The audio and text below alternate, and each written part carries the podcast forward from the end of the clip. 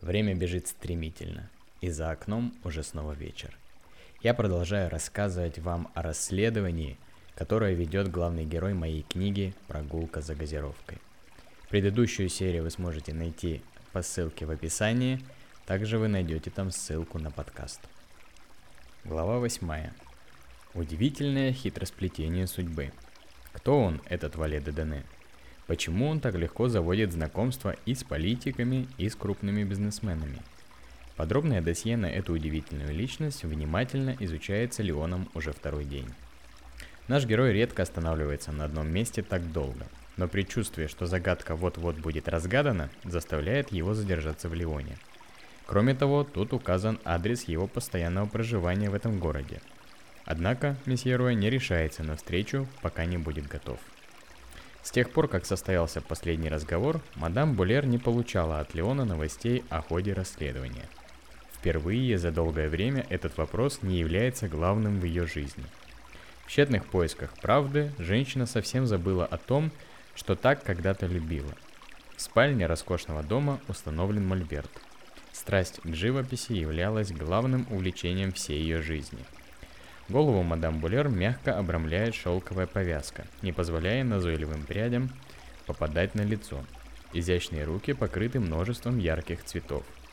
Задумчивый взгляд смотрит сквозь полотно, на котором читается картина одного из местных пляжей. Заходящее солнце золотит лучами голубоватые волны Леонского залива, из-за чего кажется, что те полыхают. Жители безмятежно гуляют вдоль мощенных дорожек. С самого края можно заметить двух мальчишек, весело бегущих с воздушным змеем. За ними на пристани расположились завсегдатаи рыбаки. Видимо, одному из них крупно повезло, он радостно машет руками. Наконец, слегка вздрогнув, женщина подносит кисть. Но в этот момент из соседней комнаты доносится дребезг звонящего телефона – Сделав глубокий вдох, мадам Булер откладывает художественные принадлежности и спешит поднять трубку разрывающегося аппарата. Алло. Добрый день, мадам Булер. Это Леон Руэ. На лице женщины появилась нескрываемая улыбка. Здравствуйте, месье Руэ. Рада вас слышать. Как ваши успехи? Ну, порой приходится отвлекаться на второстепенные задачи, но могу сказать уверенно, продвижение есть. «Мадам Булер, мне нужно знать, для чего ваш супруг ездил в Америку». В трубке послышался тяжелый выдох. После короткой паузы женщина вернулась к диалогу. Ее голос звучит ниже обычного. Я разговаривал с Батистом после его возвращения. Луи сотрудничал с американцами, перенимал их опыт и технологии. В эти дела меня не посвящали, но мне известно, что многое оборудование на заводах Рено было доставлено из-за океана. Думаю, было что-то еще, помимо обмена производственным опытом. Вы уверены, что больше ничего не знаете? Дайте подумать. Во время своего последнего визита, когда все думали, что мой супруг сбежал из страны, он встречался с министром торговой палаты Америки. Деталей я не знаю, могу лишь сказать, что после возвращения Луи долгое время был в ужасном настроении, очень задумчивым, мало разговаривал. Это был частный визит или месье Рено ездил с кем-то из сотрудников или партнеров? Частный. Луи ездил один, однозначно. Ну что ж, вы мне очень помогли. Я свяжусь с вами позднее. Спасибо, месье Роя, буду ждать с нетерпением вашего звонка. Закончив разговор, Леон уставился в разложенные бумаги. Очевидно, в этот раз разгадка не лежит на поверхности. Внезапно мужчина сорвался с места и бросился к своему саквояжу. Достав содержимое, он принялся судорожно что-то искать. В руках оказывается выдержка из старой газеты на английском языке. Мадам Булер тщательно собирала всю информацию о муже. Рядом с броским заголовком «Французский магнат в поисках тихой гавани» размещено нечеткое изображение месье Рено в компании официальной делегации от заокеанского партнера. Аккуратно сложив листок, Леон убирает его во внутренний карман пиджака – Возможно, господин ДДНС может пояснить немного больше. Конец первой части восьмой главы. Остановив автомобиль недалеко от невысокого светлого здания, на первом этаже которого разместился крохотный цветочный магазин, Леон осмотрелся по сторонам. Чувство тревоги не покидает нашего героя с момента отъезда из гостиницы. На улице многолюдно.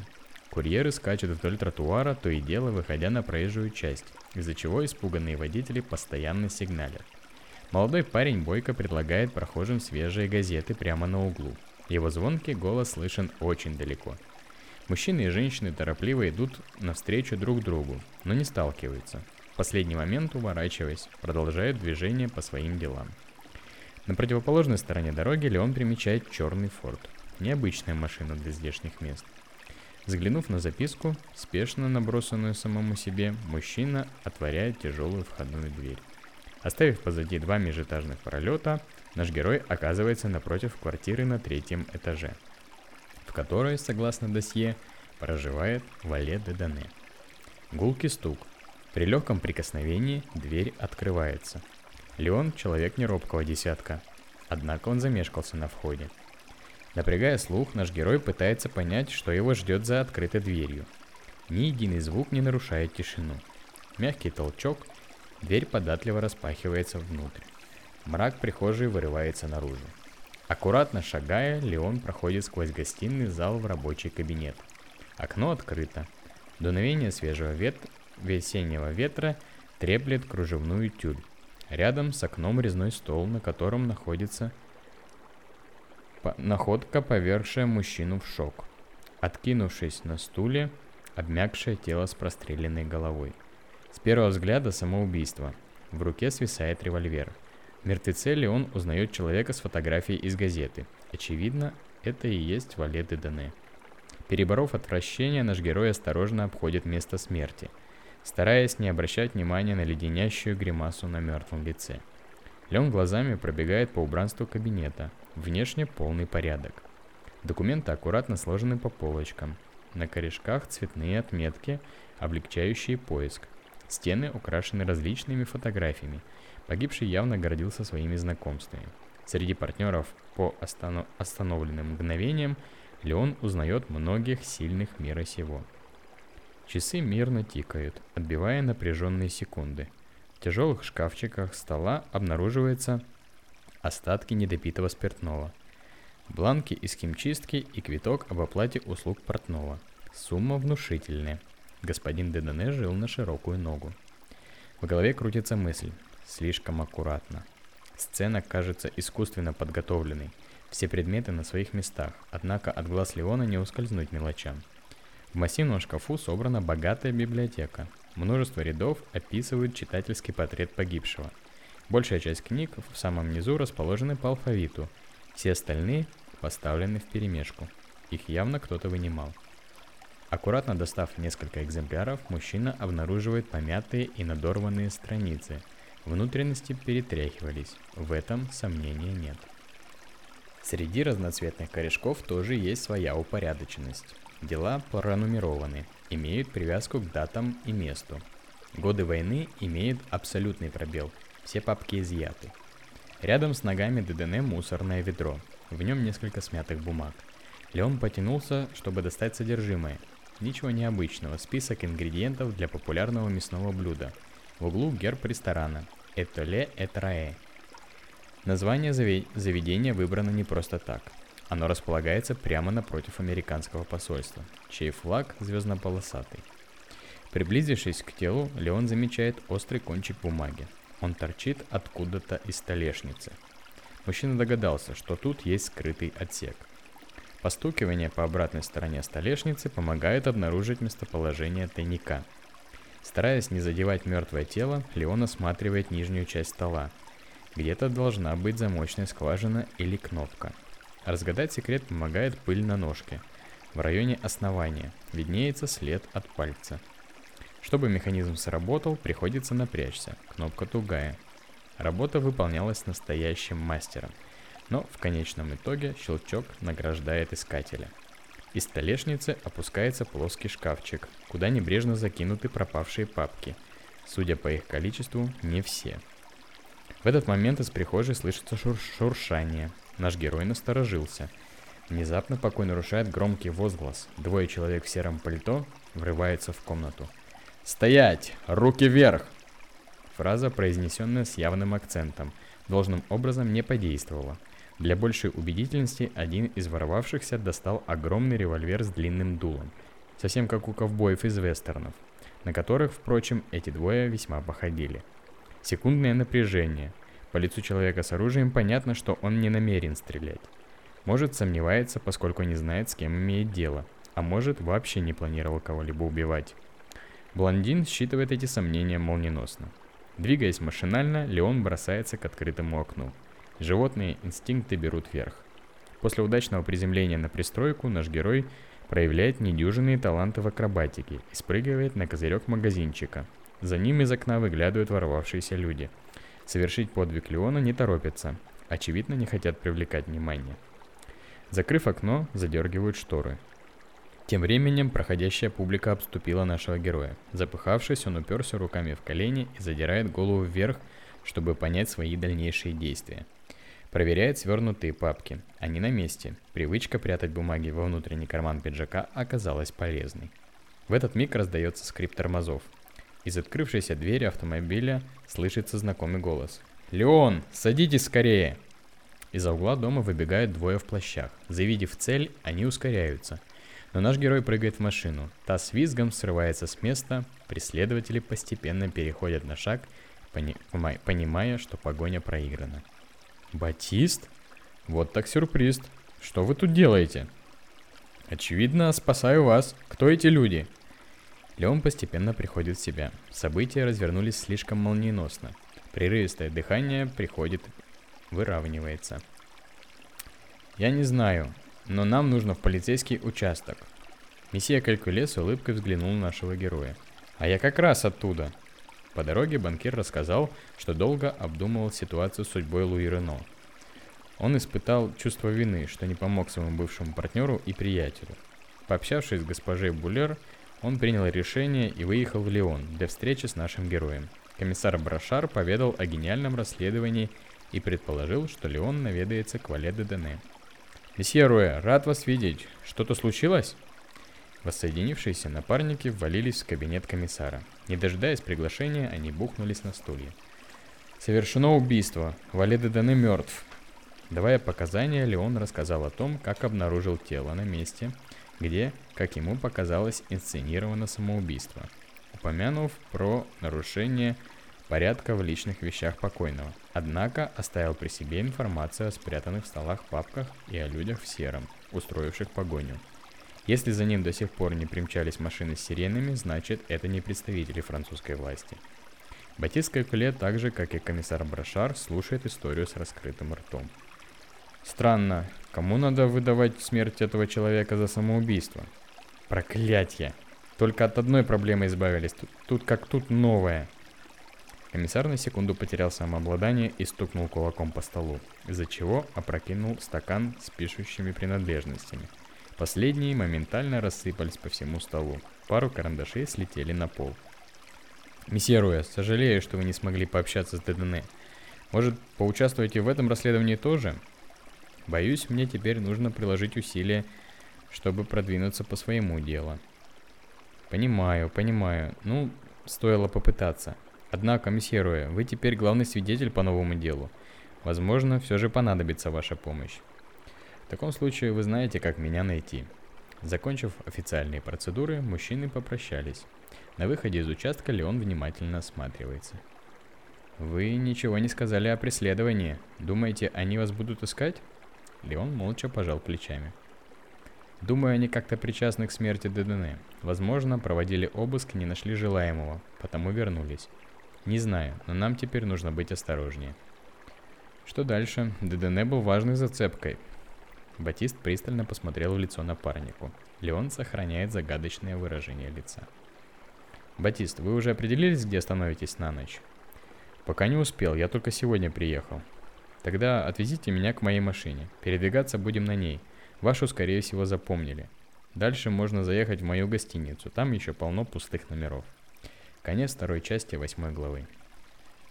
Развитое чувство осторожности и недоверия не позволили Леону рассказать Калькуле о своих находках.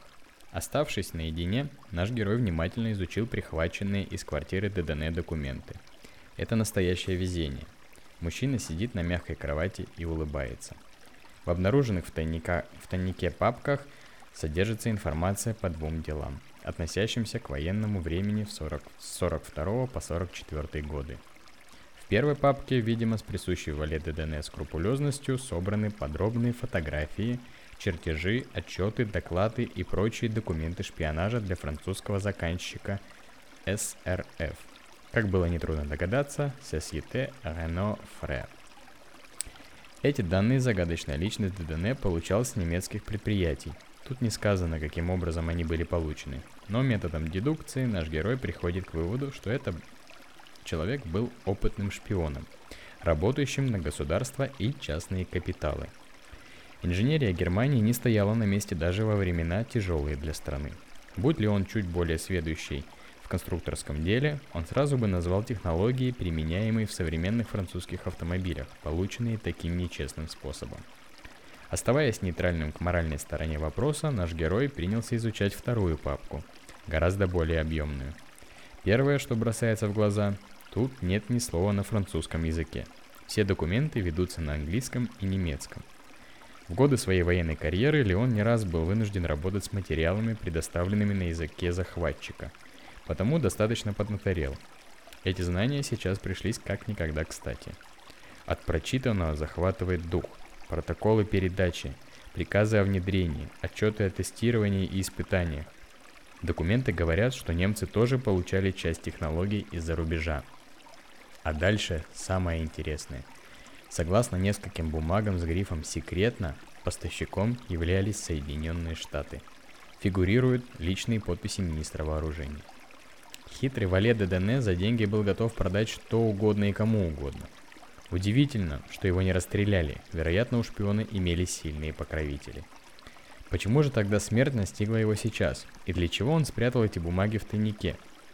С этими мыслями Леон погружается в сон. Его тревожит встреча с неизвестными людьми в квартире Дедене. Но, полагая, что те не могут знать, кем является наш герой, вряд ли найдут его в крохотной безызвестной гостинице, по крайней мере, сегодня ночью. Убийство поставило город Леон на уши в очередной раз. Опасаясь, что это может задержать на неопределенное время, напарники решают выехать рано утром. Их целью является Рубе. Леон намерен получить доступ к военному архиву, хотя и не представляет как. Батист, я так и не поблагодарил вас за помощь. Спасибо, я ваш должник. Да бросьте, месье Руэ. Посмотрев на то, с каким усердием вы расследуете дело Луи, я счел себя обязанным вам помочь. Как ни крути, мы были друзьями. Вы появились очень вовремя. Честно признаться, я не знаю, кто те люди и чего они хотели. У одного из них я заметил пистолет. Впрочем, он им не воспользовался. И славно. Оружие приносит одни проблемы. Леон очень серьезно посмотрел на банкира. «А у вас есть?» Немного замешкавшись, месье Калькуле прокашлялся. Леон умел задавать внезапные неудобные вопросы. «Ну, я отставной офицер, поэтому да, у меня есть личное оружие». Леон улыбнулся, но не оторвал взгляда от дороги. Не поворачиваясь, он продолжил. «И, конечно, вы не упустили возможность взять его с собой».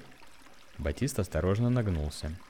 Между ногами покоился небольшой дорожный саквояж, раздвинув ручки которого, банкир просунул внутрь руку – Спустя мгновение наружу показался небольшой черный пистолет. «Рубиновый. Достался мне от отца. Он с ним Первую мировую прошел. Никогда не подводил». Мужчина с явной любовью протер короткий ствол, после чего вернул оружие обратно в сумку. «Надеюсь, он не найдет применения в нашем деле. Кстати, мне жаль, что вам пришлось оставить свой автомобиль. Я полагаю, эти двое могли заполнить номера. Ничего страшного, у вас тоже великолепный аппарат. Хотя, признаюсь, я буду весьма расстроен, если в конечном итоге не смогу вернуть себе свой замечательный Мерседес. Как ни крути, немцы отличные инженеры. Леон многозначительно покивал. Междугородное движение в послевоенные годы было весьма скудным. Живописные пейзажи сменялись один за другим. Мимо пролетали крохотные деревеньки, и изредка навстречу проезжал автомобиль, грузовик или автобус. Дорога располагает к безмятежной поездке – Плавное покачивание кузова гипнотизирует, позволяя глубоко провалиться в собственные мысли.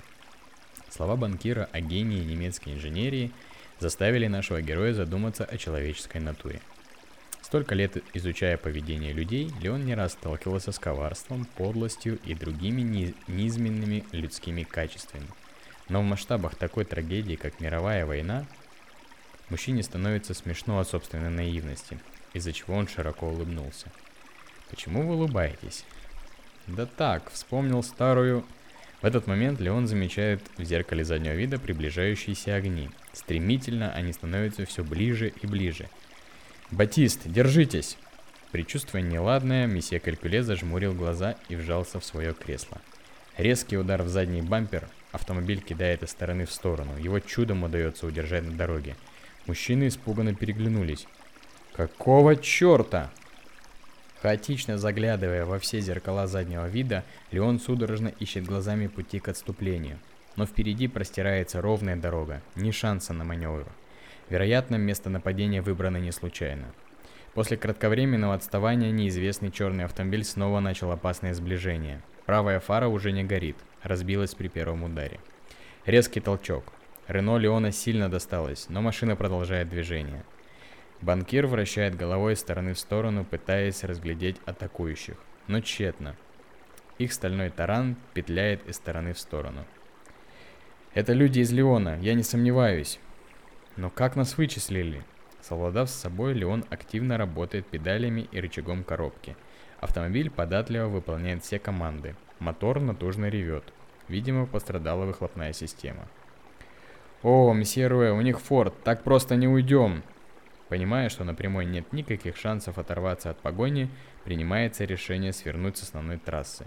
Узкая пыльная дорога, уходящая резко вправо, словно спасательный круг для утопающих, виднеется за камнем на обочине.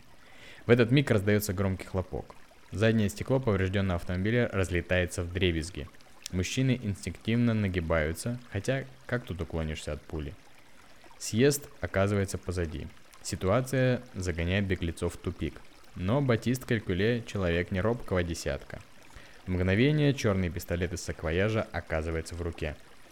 «Это покушение на жизнь! Имею право применить оружие!» Перебарывая качку, банкир поворачивается и целится в болтающийся сзади автомобиль. Оттуда раздается еще несколько громких выстрелов. С пассажирского места виден высунувшийся стрелок. Одна пуля достигает цели, разбивая левое зеркало заднего вида. Остальные пролетают мимо. Теперь у нашего героя еще меньше органов управления автомобилем. Стараясь не отвлекаться от дороги, Леон смещает голову в сторону, подальше от пистолета банкира. Последний медлит с выстрелом. Не обращая внимания на пальбу и прочие неудобства, он сосредоточенно прицеливается. Секунды напряжения длятся бесконечность. Хотя на самом деле все происходит моментально. Сзади раздается еще один выстрел, роковой. Пуля попадает в колесо, из-за чего автомобиль теряет управление – но выстрел был не один. Словно предвидя катастрофу, Батист тоже нажал на спусковой крючок. Однако понять, куда он попал, не удается. Словно в замедленной съемке автомобиль летит кубарем по дороге. Мужчин швыряет вверх и вниз, словно кукол. За машиной по дороге остается шлейф из частей внутреннего и внешнего интерьера и битого стекла. Совершив несколько переворотов вокруг своей оси, побитый кусок железа наконец останавливается вверх тормашками, раскинув колеса в разные стороны, словно пьяница ботинки. Мотор заглох, от него поднимаются струйки дыма. Слышно, как вращается вентилятор системы охлаждения. Внутри тишина. Окровавленная голова Леона наклонена к рулевому колесу. Его рука зажата где-то внизу. Тело банкира застряло между сиденьями, в передней части виднеются его туфли. Ноги на своих местах. Какое-то время мужчины не подают признаков жизни. Однако, немного погодя, хриплый кашель банкира заставляет очнуться Леона. Зажмурившись, он хватается свободной рукой за голову. «Батист, вы живы?» «Кажется, да, но я не могу пошевелиться». «Сейчас, секунду», Приложив усилия, Леон выдергивает плененную руку. Резкая боль пронзает тело насквозь, но об этом не слышит ни единая душа. Мужественно сжав зубы, наш герой стойко переносит мучение. Рука распухла и вся в крови, вероятно перелом. Освободившись, Леон отстегнул ремень, после чего сразу свалился на крышу. Удивительно, но этот механизм безопасности сохранил абсолютную работоспособность. Аккуратно перевернувшись, мужчина осматривает застрявшего банкира – чтобы прицелиться, он был вынужден отстегнуться, из-за чего его выбросило из кресла. «Я сейчас потяну, если что, кричите!» Ухватившись за пиджак, Леон собрал оставшиеся силы и потянул напарника вниз, освобождая от западни. Просто невероятно, но Батист Крикуле легко высвободился. А при мимолетном осмотре оказалось, что на нем всего пару царапин да порванный пиджак. Аккуратно, стараясь не задевать разбитые стекла, один за одним мужчины выползли наружу. Вид разбитого автомобиля – то еще жалкое зрелище. Немного отдышавшись, напарники осмотрелись по сторонам. «А где вторая машина? Они не остановились?» «Не думаю». Леон кивнул на черные следы от колесных покрышек. Змейками они уходили куда-то в сторону. Подойдя к краю дороги, взору мужчин открылась картина еще одного разбитого автомобиля. С наскоку черный форт воткнулся в землю. Комьями она разлетелась в разные стороны. Один из преследователей, тот, что стрелял, лежит на капоте. Тело второго спрятано за помятой грудой железа. Задние колеса Форда мирно продолжают вращаться в воздухе. Батист напряженно посмотрел на напарника. «Подождите». Поспешно он вернулся к разбитому руно. Ловко нырнул через заднюю дверь в покореженный салон, какое-то время провел внутри. Наконец, с победным видом возвращается к Леону. В руке держит свой рубиновый пистолет, чудесным образом не вылетевший в окно при аварии. «У вас ранена рука, все в порядке?» «Вроде шевелить могу. Ерунда. Подождите здесь, я посмотрю». Неуверенными движениями банкир спустился с дороги, старается держать безопасную дистанцию. Вокруг полная тишина. От разбитого Форда не исходит никаких признаков жизни. Обойдя машину, Батист медленно подошел к капоту. Приложив два пальца к шее, вылетевшее через лобовое стекло, он молча покивал головой. Второе тело отсюда не видно. Пришлось немного присесть, после чего пистолет был убран в карман. Водитель сидел на своем месте. Его глаза широко открыты.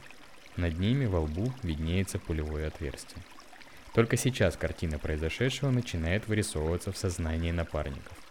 Точным выстрелом отставной офицер сил сопротивления, получивший медаль за снайперскую стрельбу, застрелил водителя преследующей машины, буквально за мгновение до того, как пуля пробила ведущее колесо автомобиля, которым управлял Леон.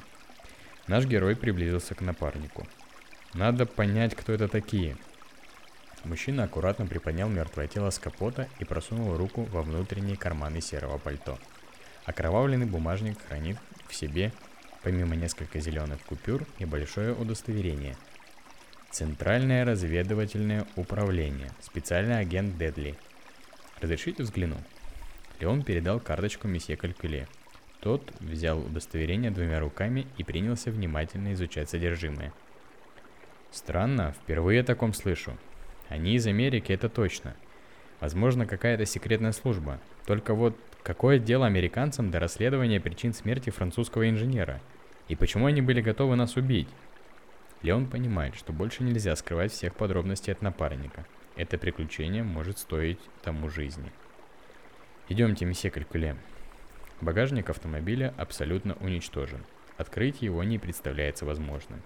Но, подобравшись через задний ряд сидений из салона, Леон достает почти неповрежденный саквояж, кожа которого немного задрана. Но в целом он пригоден для дальнейшего использования. Мужчины опустились на траву рядом с машиной, из сумки наш герой достал бумаги, которые ему удалось собрать в ходе своего путешествия. Батист молча слушал и смотрел. Кажется, что он понимает, почему от него скрывали полученную информацию. Выходит, мы вляпались в дело государственного уровня. Пустой взгляд банкира направлен куда-то вдаль. Вечереет. Сумерки незаметно подобрались. Становится прохладно. Я пойму, если вы сейчас развернетесь и отправитесь в Перелад. А вас никто не знает. Те двое преследовали меня. Ну уж нет, черта с два. Нас водят за нос, а я этого очень не люблю. Мужчины поднялись на ноги и осмотрелись. Вдали виднеются блеклые огоньки. Скорее всего, там обнаружится одна из многочисленных деревень, разбросанных по всей территории страны. Леон взглянул на напарника. Полагаю, это и было причиной вашего увольнения из вооруженных сил.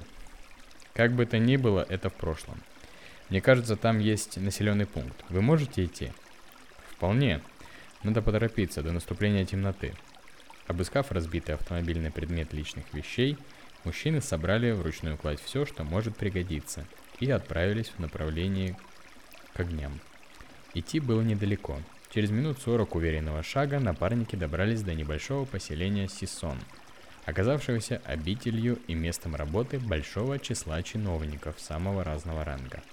Безлюдная дорога привела путников к единственному отелю, ютившемуся на окраине деревни.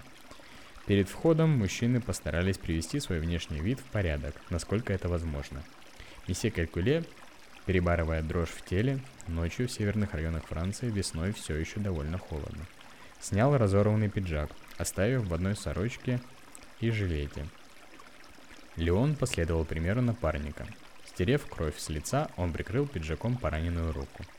Наконец, когда напарники были довольны своим преображением, они зашли внутрь. Сонному старику было все равно, как выглядят путники, ищущие ночлег. Лишь бы те смогли заплатить. Арендовав два номера на втором этаже, мужчины разбрелись по своим углам, договорившись о ранней встрече завтра утром. Конец третьей части восьмой главы. Как только первые лучи солнца озарили долину, где расположился Сисон, в коридоре на втором этаже небольшой окраинной гостиницы послышалось шуршание. Щелчок дверных замков.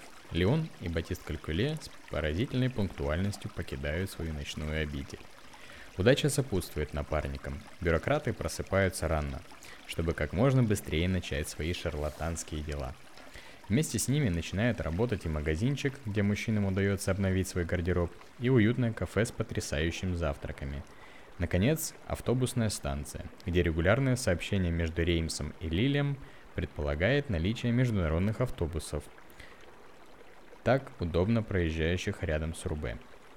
Прежде чем покинуть отель, Леон учтиво сделал звонок комиссару Брашару, недвусмысленно намекнув ему, что два трупа у разбитого автомобиля вероятнее всего являются причиной смерти Валеды Дане.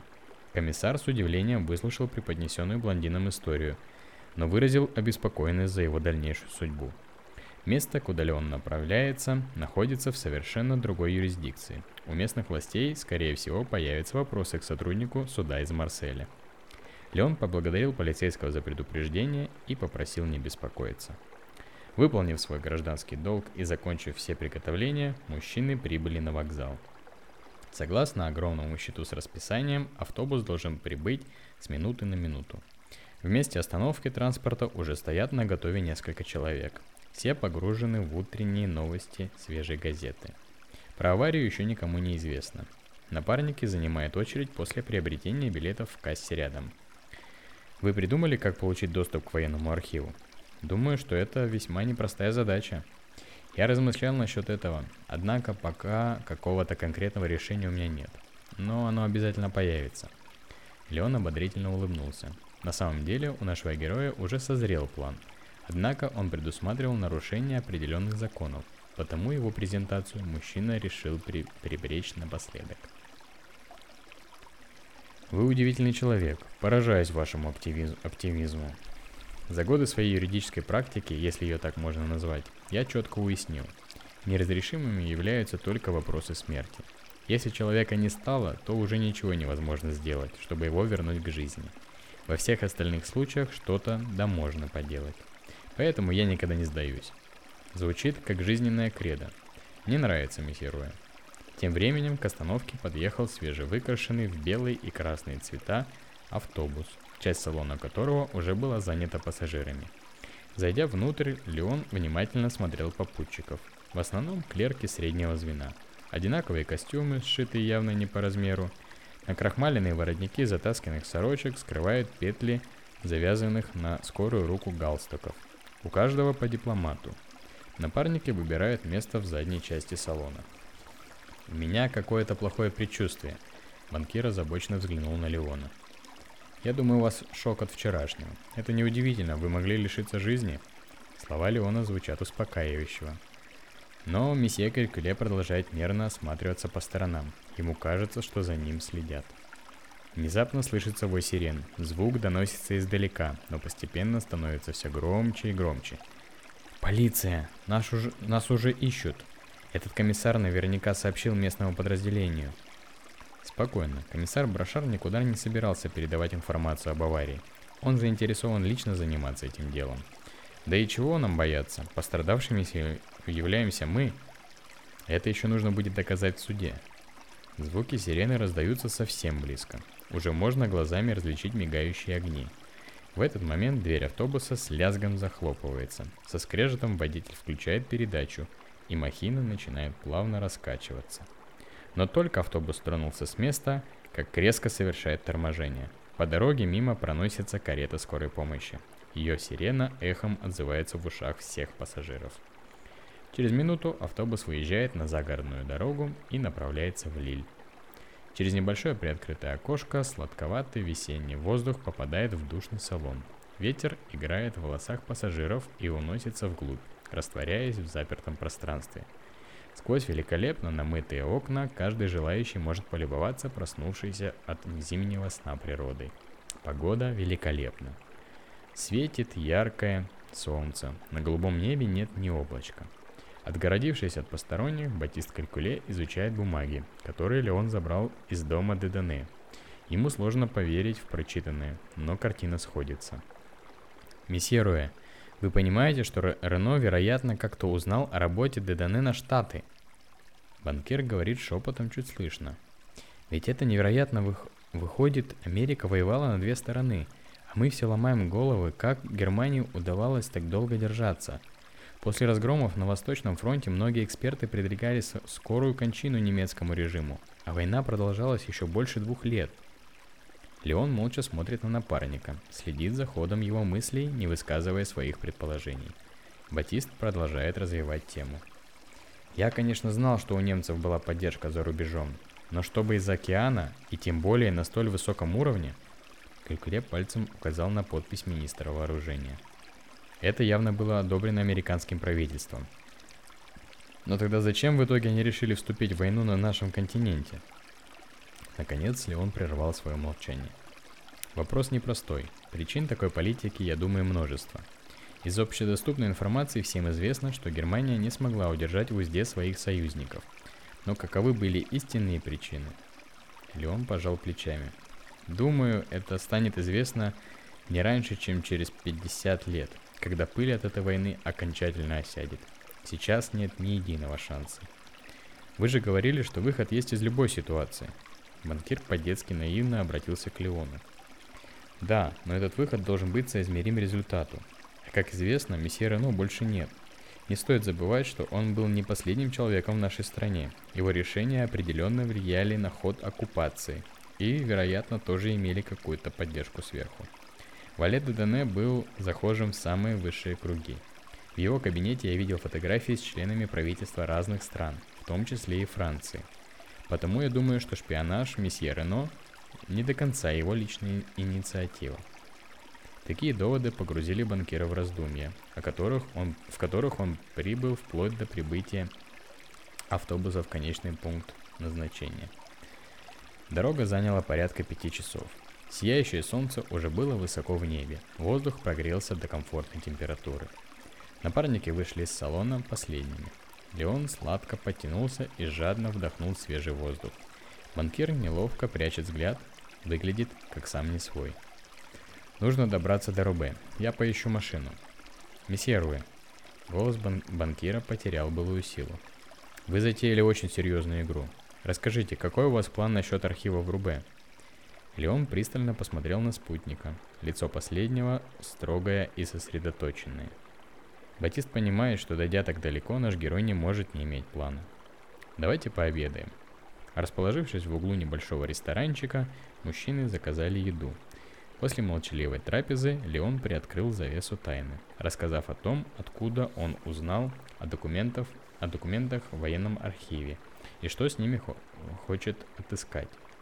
План архива, а также информацию о его работе и персонале наш герой получил в Авиньоне.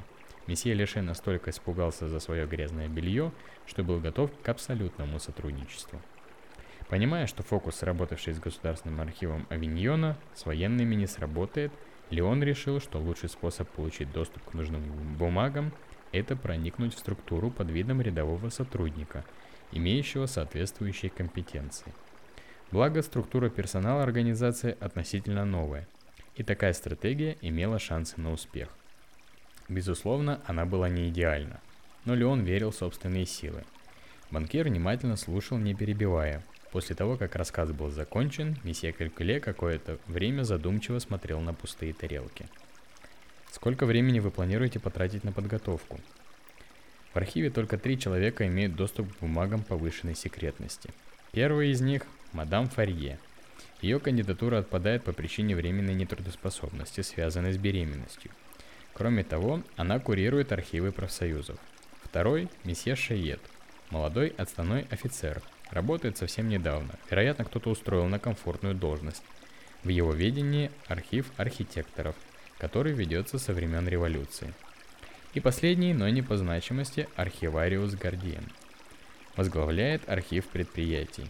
Именно он и является ключом к документам, подтверждающим работу предприятия Рено на освободительное движение и поставку им военной техники, в создании которой были использованы вражеские технологии, украденные для месье Рено погибшим в де Дане. Эти документы прольют свет на репутацию конструктора – и мадам Булер сможет добиться желаемого. Я рассчитываю, что на выполнение подобной операции потребуется несколько дней. Вы планируете заставить месье Гардиена выдать вам документы? Банкир с недоверием взглянул на напарника. Его план показался Батисту несколько фантастическим. Однако, следует заметить, что человек, знающий Леона лучше, чем месье Калькуле, счел бы его затею вероятной. Не совсем так. Я собираюсь внедриться как сотрудник ведомства месье Гардиена – как его помощник, если хотите. Но для этого понадобятся документы, элементарно пропуск, наверняка там сложная система охраны, да и как убедить архивариуса, что вы его помощник. В этом не будет необходимости. Архив хоть и находится в ведении Министерства обороны, но военным объектом не является. Поэтому охрана принадлежит частной компании Osivite et Courage. Я навел справки. Бизнес организован бывшим солдатом, что так и не смог за годы войны дослужиться до офицерского звания. Охранники – его бывшие сослуживцы, уцелевшие в сражениях, которые не сумели найти нормальную работу. Может, воевать они и умеют, но тут совершенно другой случай.